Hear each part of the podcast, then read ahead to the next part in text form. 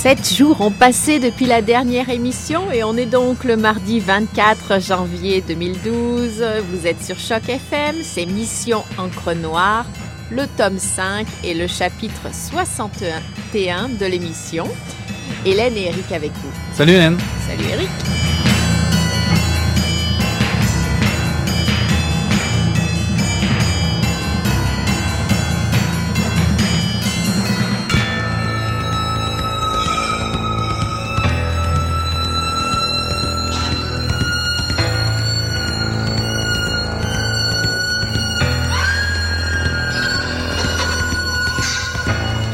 Je suis un et je suis mille.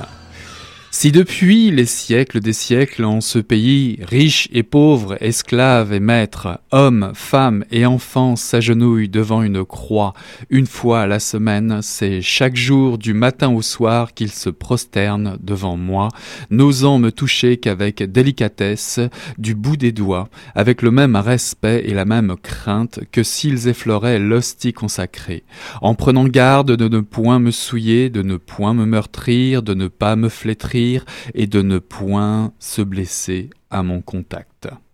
C'est à moi que les cueilleurs doivent leur pauvre harde, c'est dans la douceur de mes bras innombrables qu'ils emmaillotent leurs enfants, qu'ils se protègent comme ils le peuvent du froid de la nuit, c'est encore moi qui bois leurs larmes, le sang giclant de leurs blessures comme celui qui coule entre les cuisses des femmes, et les autres liqueurs qui s'échappent de leur corps abruti par le travail.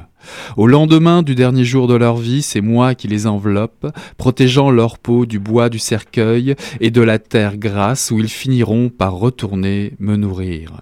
Je suis là depuis bien avant eux, quand cette terre était jardin sous le soleil et la caresse de la pluie, et je serai là bien après que tous auront disparu.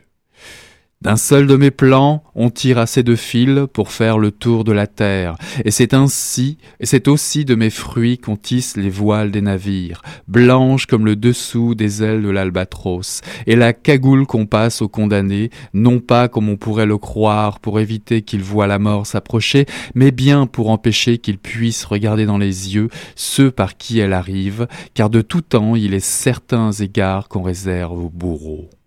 On m'appelle roi coton. Je suis blanc comme neige, je suis mille et je suis lin. Suivez-moi maintenant, car nul ne saurait mieux vous guider en cette terre de fous, en ce pays de marécages, moitié boue et moitié eau, mangé par le soleil. Ne craignez rien, simplement ayez soin de mettre vos pas dans les miens et prenez garde aux serpents. C'était le chapitre premier de La Porte du Ciel, un livre de Dominique Fortier paru en septembre dernier aux éditions Alto. Alors Eric, euh, je te laisse commencer euh, comme d'habitude par euh, une présentation du livre. Donc j'écoute ta chronique. Un récit tricoté serré entre rêve et témoignage historique, triste et beau comme un vrai blues du Delta. C'est le troisième roman de Dominique Fortier aux éditions Alto. Euh, ça nous emmène euh, autour des années 1860 à la veille de la guerre de sécession. Le pays s'apprête, sur une humeur encore légère, à connaître une guerre fratricide, la plus dévastatrice de sa jeune histoire. Pas facile à dire ça. Hein. Tu parles des États-Unis, c'est ça C'est ça. Ouais, on a, on a deviné. Entre vieille dentelle et porcelaine, cette épopée est l'histoire croisée d'Eleanor, fille du docteur McCoy, et euh, de sa jeune servante noire achetée à une riche propriétaire du Sud, euh, Eve, d'une propriétaire de plantation de coton où elle était esclave. La fibre végétale est le cœur même de ce Sud qui se meurt, et aussi la composante de base de, de fameuses courtes pointes faisant office dans cette lecture de narrateur principal et de témoin maladroit et chatoyant de la souffrance et de la mémoire d'un peuple qui se déchire. Replié sur son exploitation économique, bientôt dépassée par la culture marchande du Nord, c'est le portrait d'une Amérique confédérée qui tente de préserver ses valeurs morales en déclin, de ce Sud qui, de la Louisiane à l'Alabama, crève sous le poids des conventions sociales et économiques qui soumet l'esclave, l'épouse, le frère, le curé, la mère de famille. Mais l'histoire est en marche. Dominique Fortier nous invite à la suivre dans cette fable à prendre et à prendre garde aux serpents et aux hommes, ceux qui font la guerre, ceux qui épousent, ceux qui reviennent du combat, ceux qui prêchent, comme le père Louis, un espoir sans issue dans le bayou. Ève apprend à baisser les yeux à l'église, à avoir peur des membres du Ku Klan, à se laisser coiffer comme une poupée, à rester dans l'ombre pour mieux rêver de s'envoler et ne pas se faire dévorer par les hommes ou les marécages. June, sa mère restée esclave, apprend elle à survivre dans les champs de coton avec ses enfants survivants ou encore présents et à tricoter la liberté. Eleanor de son côté s'attache quant à elle à ce sud et aux valeurs familiales qu'elle le comprend pourtant l'assèche, l'emprisonne. Mais elle obéit encore et encore. Elle se part des attributs familiers soumise à sa belle-mère intransigeante, descendante d'une noble lignée de propriétaires terriens et héritière conservatrice du passé de cette grande maison figée. Il ne restera à la jeune femme que la passion et la sensualité pour l'inviter à fuir sa condition de soumission. Mais y arrivera-t-elle? Les descriptions sont somptueuses, de courtes pointes qui balisent le récit. Elles relient le crime institutionnalisé, l'acculturation et la soumission violente des populations à ce passé douloureux qui n'en finit pas d'être digéré. Devant la condition des héritiers de l'esclavage d'aujourd'hui, à l'héritage culturel et social qui en découle, Dominique Fortier ose poser la question de savoir si la guerre civile a été si bien cicatrisée que cela. Pour preuve, dans le village de Bend en Alabama, de nos jours, ces courtes pointes qui se laissent pas enfermées dans des cadres sont reconnues œuvres d'art et sont des enjeux politiques pour militants militante.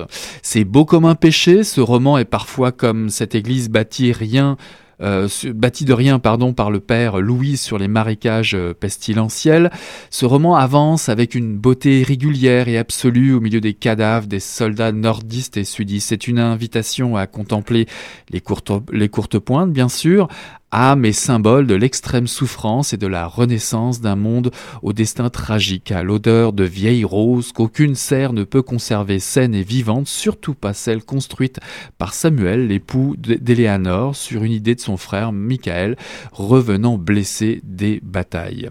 Seule la mémoire de ce coton qui se tisse, se découpe et se coud reste vivace. La courte pointe garde-t-elle cette odeur rance des mauvais présages? Serait-elle d'une génération d'opprimés, à vous de le découvrir dans ce roman de Dominique Fortier. Oui, donc c'est un roman où euh, c'est le coton le fil directeur et la fabrique de ces courtes pointes euh, par euh, les femmes de toutes conditions et de toutes époques finalement. donc c'est ça le, fil directeur, mais ça raconte donc l'histoire de ce Sud. Moi, je voudrais revenir juste dire que Dominique Fortier est très forte pour décrire effectivement, comme tu le disais, des ambiances et une situation donnée. Donc, euh, elle l'est parfois moins ensuite pour suivre le récit et les conséquences des situations qu'elle a, posées sur le papier, mais elle est très forte pour euh, tisser, euh, c'est le cas de le dire, des, liens entre les différentes époques, personnages et, et donc le coton de la, pointe, de la plante à la courte pointe est le vrai héros du livre et permet de connecter différents chapitres.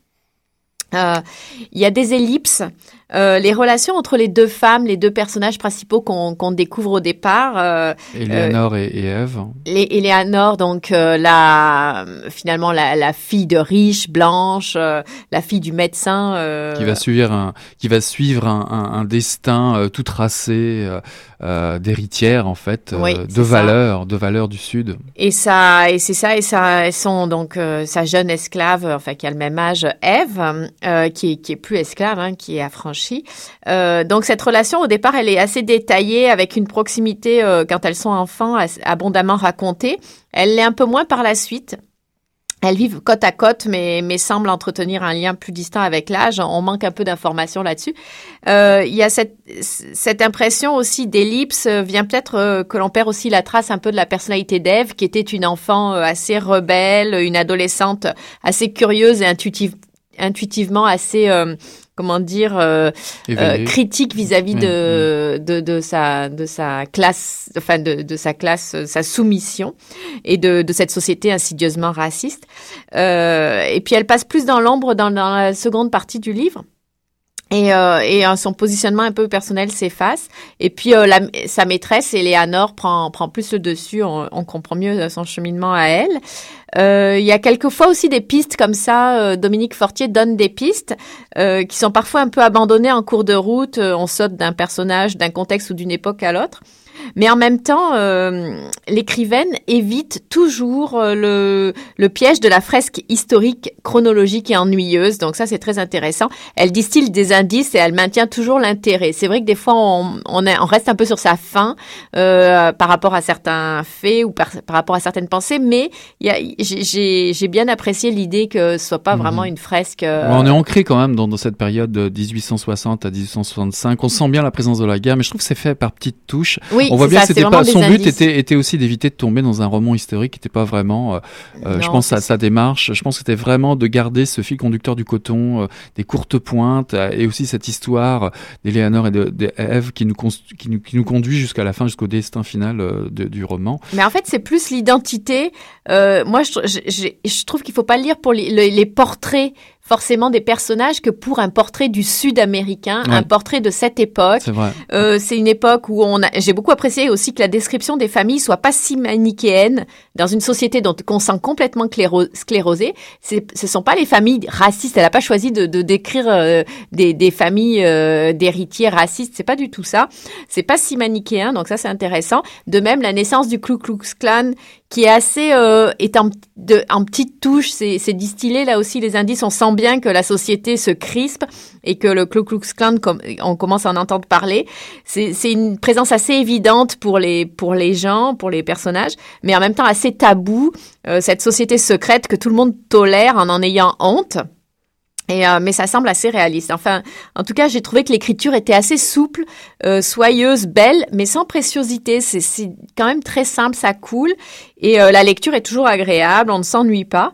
Euh, voilà. Et je signale d'ailleurs que les courtes pointes euh, qui sont décrites dans les, ah, ça c'est génial, dans les, dans certains chapitres, hein, certaines descriptions de courtes pointes. Qui toute une page. Il y a une cassure dans, dans le roman à chaque fois. Comme marque le, le, roman à certains endroits, ces courtes pointes existent bel et bien, et on peut en voir les images à partir d'un lien sur le, le, site des éditions Atto. Ce sont des courtes pointes qui sont maintenant du patrimoine américain. Là, ce sont considérés comme des œuvres d'art.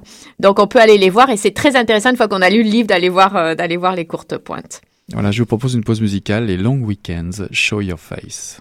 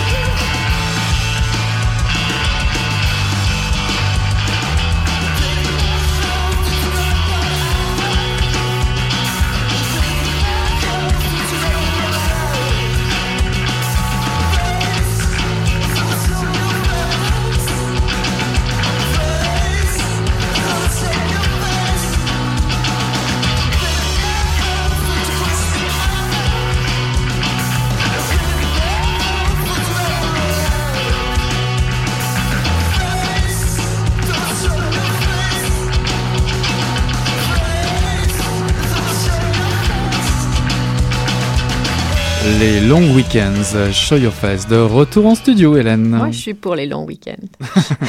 Alors, euh, moi, je voudrais revenir sur euh, le parcours de Dominique Fortier, de cet auteur euh, assez prolifique, parce que elle a sorti trois livres en quelques années, presque trois en trois ans euh, enfin en tout cas ou quatre ans, quelque chose comme ça.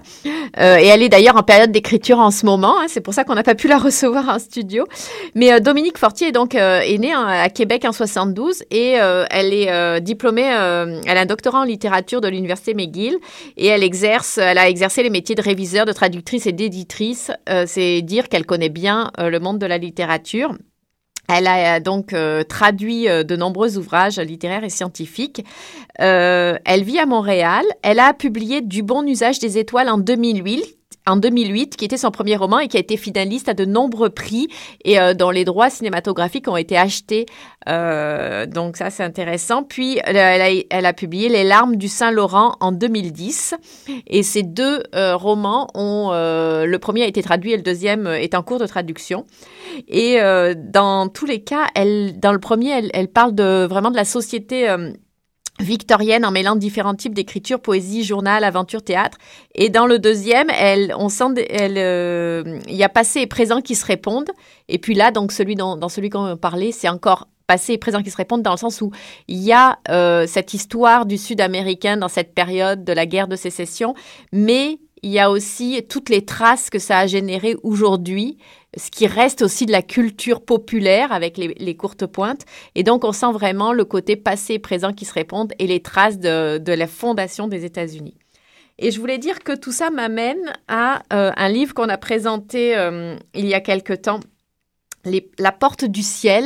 Non, non, les, derniers jours de Smoke Nelson de Catherine Matrikakis. C'est celui dont on parle aujourd'hui. Ils sont ancrés dans le même, le même décor finalement. C'est ça, les derniers jours de, de Smokey Nelson de Mavrikakis, donc chez Héliotrope, paru chez Héliotrope, qui parle du Sud-américain également et du drame de, la peine de mort qui est légèrement évoqué euh, dans la, dans la Porte du Ciel, mais, euh, mais par petites touches. Là, chez Catherine Mavrikakis, euh, c'est beaucoup plus appuyé. Et elle donne également la parole à plusieurs personnages qui sont en quelque sorte les héritiers. Alors, l'écriture est complètement différente, l'ambition du roman et la structure, ça n'a rien à voir mais on sent vraiment euh, que ce sont pratiquement euh, les héritiers contemporains de, de ouais, finalement deux romans qui pourraient se tutoyer euh, dans le temps à une époque semblable aujourd'hui mais peut-être pas à l'époque mais en tout cas aujourd'hui pourraient se tutoyer et se poser quelques questions. Et ce qui m'a interpellé aussi c'est que ce sont deux femmes auteurs québécoises en prise avec l'identité de nos voisins du Sud, donc les États-Unis, et, euh, et quelque part toutes les deux euh, à la recherche de l'écriture de leur roman américain, dont certains disent que tous les auteurs contemporains aujourd'hui essaient d'écrire leur roman américain. Euh, donc, et autre connexion, les deux livres sont sortis euh, en septembre 2011, donc c'est un fil qui les relie. Euh, et j'ai trouvé ça assez étonnant parce que finalement, il n'y a pas tant que ça des auteurs euh, québécoises, femmes, qui écrivent sur les États-Unis. Donc les deux livres sont sortis en même temps. les derniers jours de Smokey Nelson et La Porte du Ciel. Ça, ça à croire que ça avait peut-être une idée derrière la tête. Ceci pour lancer les Guided by Voices, le retour avec un qui s'appelle The Head.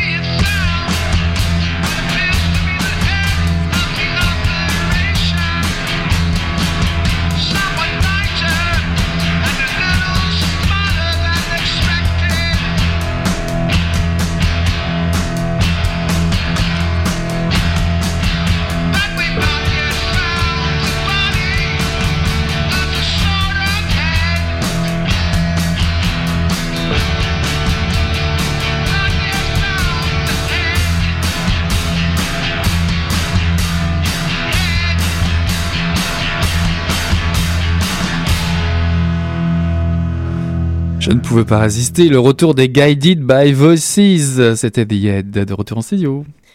Alors, il y a des week-ends qui sont longs, mais il y a des musiques qui sont courtes.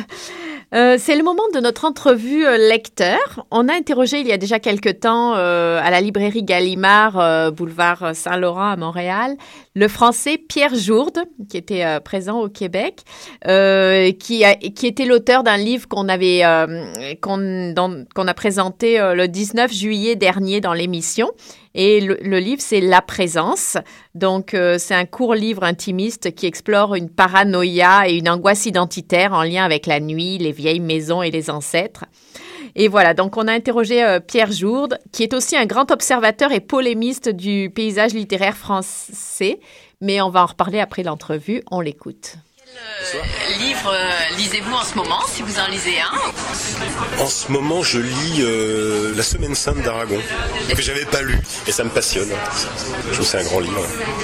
Si vous aviez quelque chose à dire à Aragon, si c'était possible, qu'est-ce que vous lui diriez?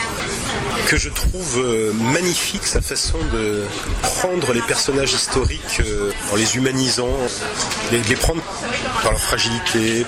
Il parle de Jéricho, mais on ne sait pas d'abord que c'est Jéricho. Il, le prend dans la vie la plus quotidienne, la plus concrète. Ça, c'est magnifique, sa façon de faire ça.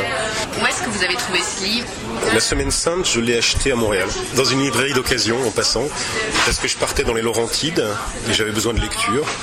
Et voilà, je suis entré dans une librairie de livres usés, j'ai pris ça. Parce que je voulais compléter ma culture sur Aragon, qui a des trous. Est-ce que vous avez un endroit préféré et un moment préféré dans votre vie quotidienne pour lire? Dans les moyens de transport et dans mon lit. Ça m'est arrivé de lire un roman quand quelqu'un conduisait à côté de moi, oui. Est-ce que vous êtes déjà caché pour lire Oui, quand j'étais petit comme tout le monde, quand, on lit trop tard, on n'a pas le droit. Là, quel était le sentiment En mode d'intense jouissance, parce que si l'interdit en plus se lie à la lecture, c'est que c'est. Voilà, c'est comme un plaisir sexuel quasiment. Est-ce que vous êtes déjà interdit de lire quelque chose Non. Et euh, même les auteurs avec qui vous réglez des Si je m'interdisais de les lire, j'aurais du mal à en parler. Je sais qu'il y a des journalistes qui parlent des livres sans les lire, mais là, c'est pas mon cas. Tout à l'heure, vous disiez qu'il y a une forme de jouissance, euh, finalement, à lire ah des choses qu'on n'aime pas. Ah bah oui, oui, c'est extraordinaire. Une jouissance comique, d'abord, ça fait rire. Chez moi, j'ai une partie de ma bibliothèque qui est ma partie thératologique, c'est-à-dire ma collection de cochonneries que je montre à mes visiteurs. Alors voilà, j'ai le livre de Villepin, le livre de... Est-ce qu'un livre, ça se lit tout seul, à deux? Est-ce que Les deux, parce que bon, ça se lit forcément tout seul, mais j'aime bien en discuter avec ma femme, euh, discuter de nos lectures au moment où on les fait, par exemple, se citer des phrases. Euh, oui, ça, se partage. Est-ce que vous avez une anecdote de vous, lecteur Il fallait que je lise une grande partie de l'œuvre de Madeleine Chapsal, qui est abondante et ennuyeuse. Et donc j'allais à la Bibliothèque nationale dans un coin réservé aux grands érudits et j'avais la honte de demander au conservateur qui est un grand érudit les titres des œuvres de Madeleine Chapsal. J'entassais à ma table et parfois vraiment j'assumais pas donc je recouvrais d'un livre sérieux pour que mes amis universitaires qui passent ne me voient pas en train de faire ça. J'étais mal armé je crois.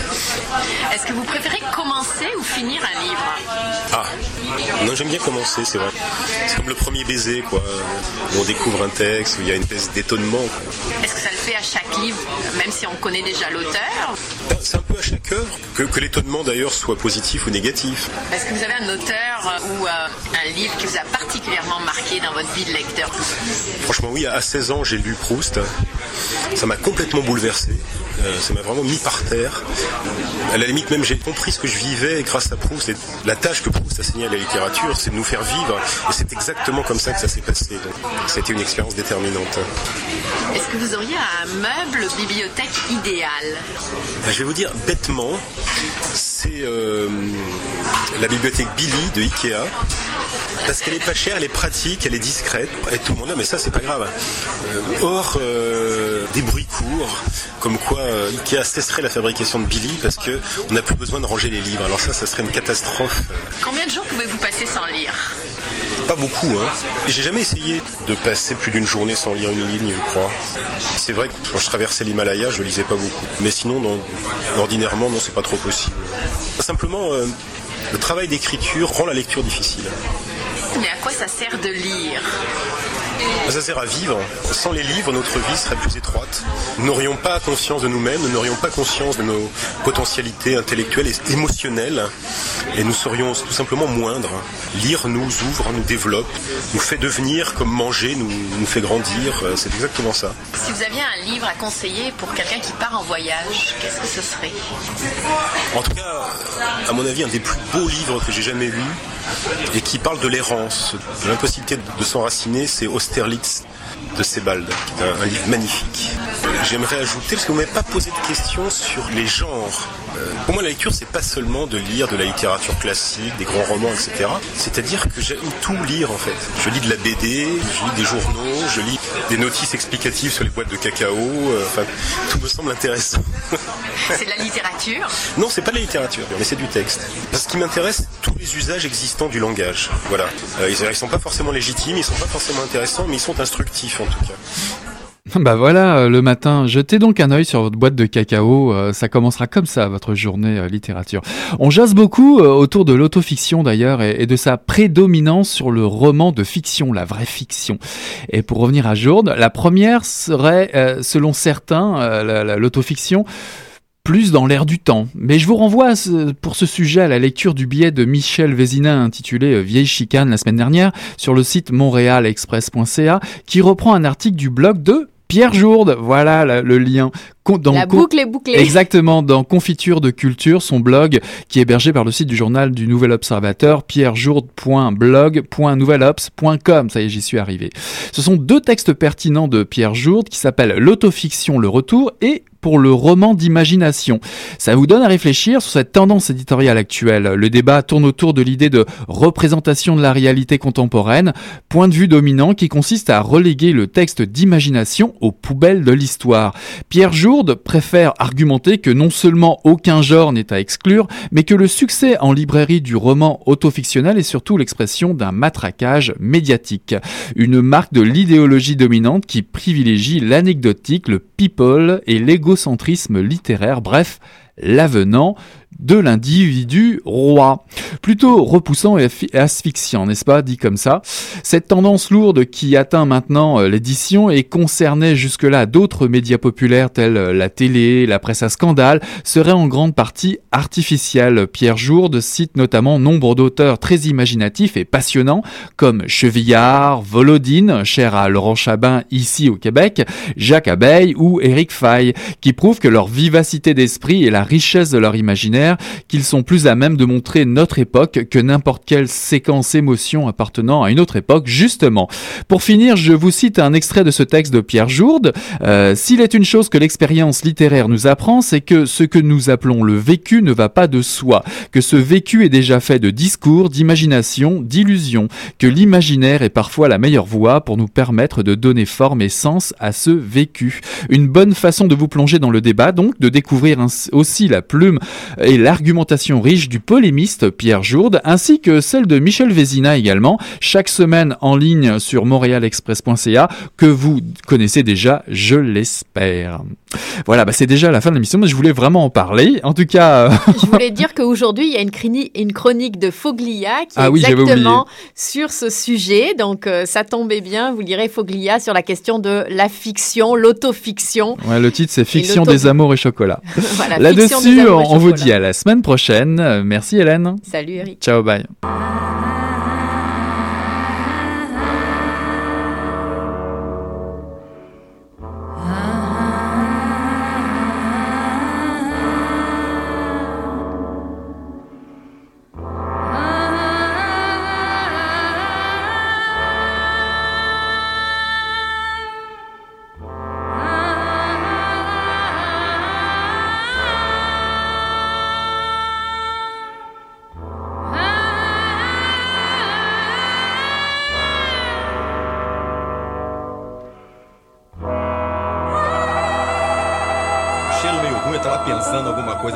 E fedeu, acho que. Pô, o negócio tava bom, bicho. O negócio tava bom, só quando ele tava.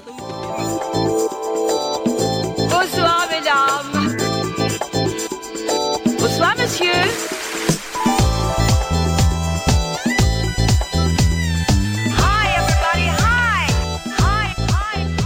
Et bienvenue à La Passerelle. Ce soir à l'émission, nous recevons en entrevue Christian Deslauriers, le designer de la griffe Christian l'Enfant Roi.